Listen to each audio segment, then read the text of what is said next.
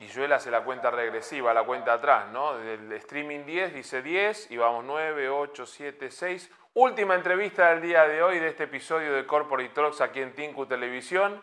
Puedo decir, señor televisión, puedo decir que cuando comenzamos este episodio, en vez de estar sentado en el living de los invitados, quiso estar en los controles donde está Joel operando, porque él ama el, el hacer televisión y ama el emprendimiento. No sé si todos saben, lo va a contar él, que Radio Televisión Española le dedica personal, presupuesto, estrategia a eh, difundir el emprendimiento. Lo va a contar, no lo voy a contar yo, yo le digo maestro cuando le escribo, ¿no? Lo conocí en eventos de emprendimiento, en Startup Olé, con otro gran amigo, con Emilio Corchado. Ahí lo, tiene una cátedra, va a contar todo, todo lo que tienen juntos también.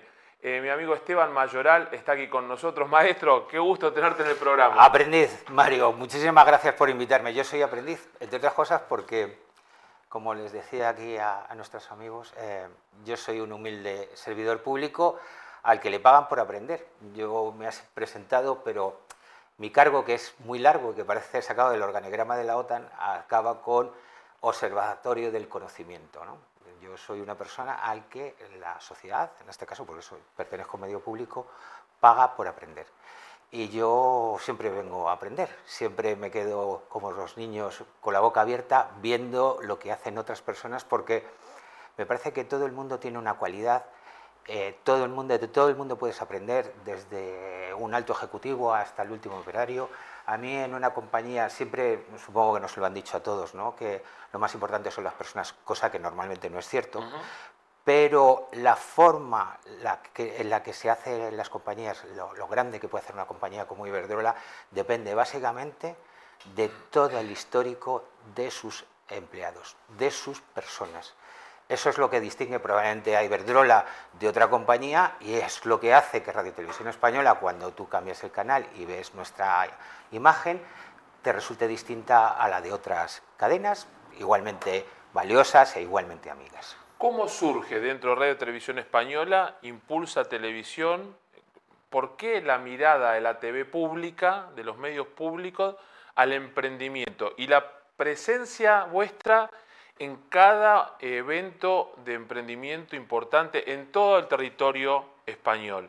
¿Cómo surge esa idea? ¿Cómo, continúa? ¿Cómo, se nutre año a año? Porque los veo, te, veo, yo estoy hace dos años y dos meses, te veo siempre y aprendo yo de ustedes porque veo la pasión que le pone y paso a saludar siempre. Doy fe de que están siempre trabajando y mucho. Bueno, nosotros nos dimos cuenta que en este tsunami que es esta revolución tecnológica, Incluso para una empresa tan grande, mm, con recursos bastante importantes como Radio Televisión Española, no podíamos afrontarlo solo. No podíamos y desde mi punto de vista no debíamos afrontarlo solo. Yo siempre digo, de una forma un poco coloquial, que en Radio Televisión Española hay gente muy lista, hay mucha gente muy lista. Pero como el mundo es bastante más grande que Radio Televisión Española, lo normal es que haya más gente lista fuera que dentro.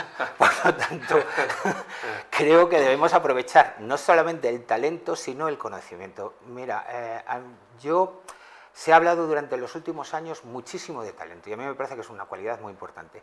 Pero el talento, con ser muy importante, es algo muy personal. Hay gente que tiene talento y hay gente que no lo tiene. Y además es que es difícilmente transmisible. Tú puedes ser un maestro como lo eres, pero tus discípulos no tienen por qué tener el talento que tú tuviste. A nosotros nos ha interesado muchísimo, yo llevamos mucho tiempo reflexionando sobre, el tema del conocimiento.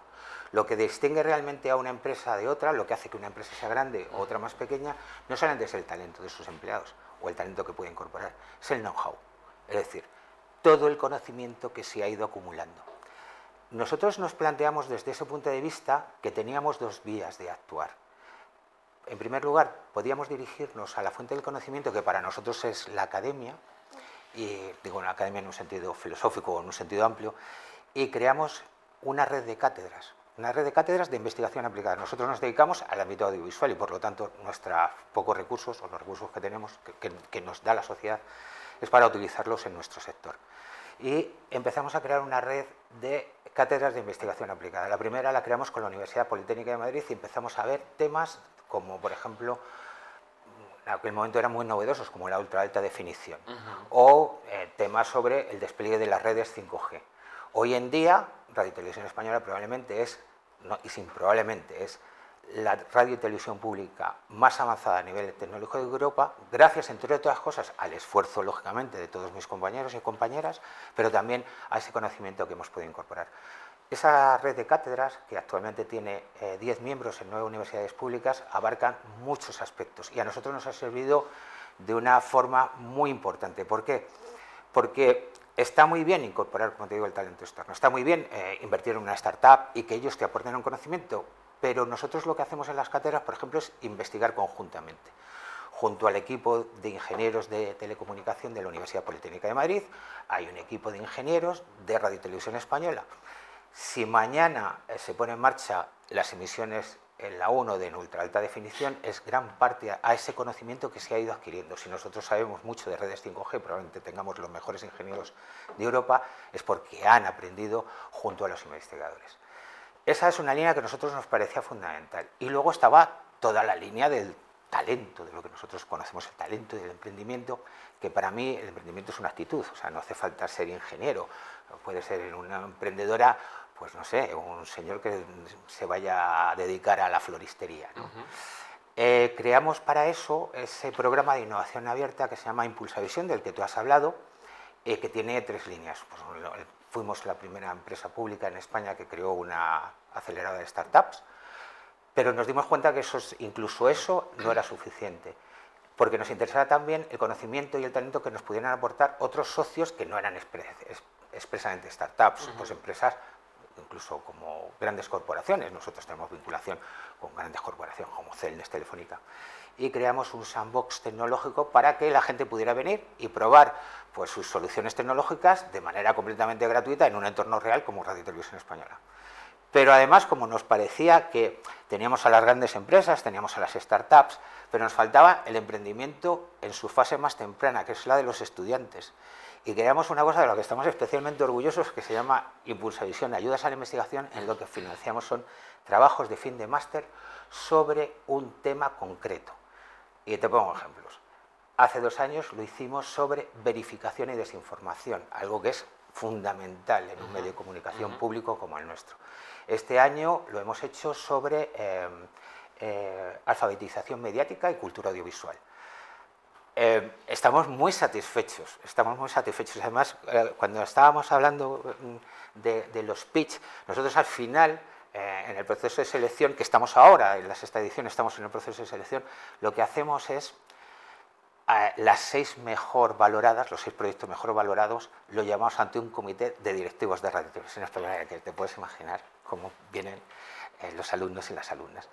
Pero no les decimos que nos hagan un pitch, yo que soy el secretario de actas de esa comisión, porque soy el que da el dinero y por lo tanto no puedo ser a la vez el que, decide, Pero sí dejas fe de eso. doy fe de que el proceso es limpio y, se hace con todas las garantías. Les decimos siempre los mismos, olvídate de lo que traes. Siéntate aquí con nosotros como si estuvieras en, en la cafetería de tu facultad y como amigos. Cuéntanos, ¿de qué va tu trabajo? Y hemos tenido resultados maravillosos, de verdad. Estamos, hemos tenido resultados muy, muy, muy prometedores. Hemos eh, fomentado el talento y la investigación en el, ámbito de las mujeres. De hecho, hemos dado más premios estadísticamente a mujeres que a hombres. Eh, de hecho, el próximo día 13, el martes que viene, tenemos un evento en la Real Academia de Ingeniería eh, junto con el Ministerio de Educación, o sea, de Innovación y universidades, de ciencia, innovación y universidades, para, em, para conmemorar el Día Internacional de la Mujer y la Niña en la Ciencia. En España faltan muchas cosas y en la investigación faltan muchas cosas. Faltan, desde luego, dinero, faltan recursos económicos, faltan recursos humanos, faltan personas, em, pero sobre todo falta una cosa que me parece importante, que es reconocimiento social. Y reconocimiento social a las mujeres con una trayectoria impresionante en algunos casos que en, general, bueno, pues aquí la investigación se, se, lleva muy mal, pero la investigación hecha por mujeres todavía es más invisible. ¿no? Ese es nuestro papel también, la de no solamente de, de, intentar impulsar el sector audiovisual, sino de hacer una sociedad más inclusiva, más justa en definitiva, más democrática. Derribando mitos, a veces se dice que lo público no gestiona bien, que lo público no está vinculado con el mundo real. Y Esteban nos está mostrando las acciones que realizan con el mundo académico, cómo el mundo académico lo bajan al mundo real, cómo la administración de lo público tiene que ver también con la de avanzada, con, la tecnología, con la innovación, con el desarrollo, con una incubadora de ideas, ¿eh? con, con los jóvenes. Y con la humildad, mira, yo lo digo con toda la humildad que, me da los años que llevo ya en Radio Televisión Española, del que soy una pequeña pieza. Nosotros tuvimos en nuestra incubadora a una startup que probablemente algunos de vosotros conocéis, que originalmente se llamaba Blunder. Blunder. En, inglés, literalmente, cagada. Eh, cuando, consiguieron, cuando consiguieron su primer contrato gordo, que lo consiguieron con la red de ferrocarriles alemana, eh, pasaron a llamarse Zapiens y yo les dije, os habéis aburguesado, cabrón. Ah.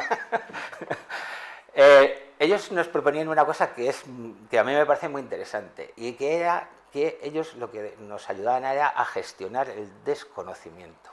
Porque es verdad que una compañía muy grande como la nuestra sabe muchas cosas, pero desconoce lo que no sabe. Y tener identificado lo que no sabes, que es mucho más de lo que conoces, es algo completamente importante. Y eso no solamente te lo da este programa de innovación abierta, es que nosotros entendemos también que la innovación abierta es, se dirige a eh, los profesionales de Radio y Televisión Española y tenemos un programa que se llama Innova, que eh, lo que hace es eh, proponer a los empleados que nos, nos, hagan propuestas de mejora de un montón de cosas, pues desde nuestros puestos de trabajo a productos, servicios. No les damos premios, bueno, les damos un premio que es una cartulina de 0,80 pero les damos días libres, algo que no pueden comprar. Es interesante. Querido amigo, gracias por estar aquí. Queríamos tenerte desde hace tiempo y lo logramos. ¿eh? Gracias, sabes que cuentas con nosotros para difundir la labor que realizan y que soy un admirador tuyo y te sigo a cada sitio en el que estás. Mario, es un placer estar aquí, de verdad, y un honor. Créeme.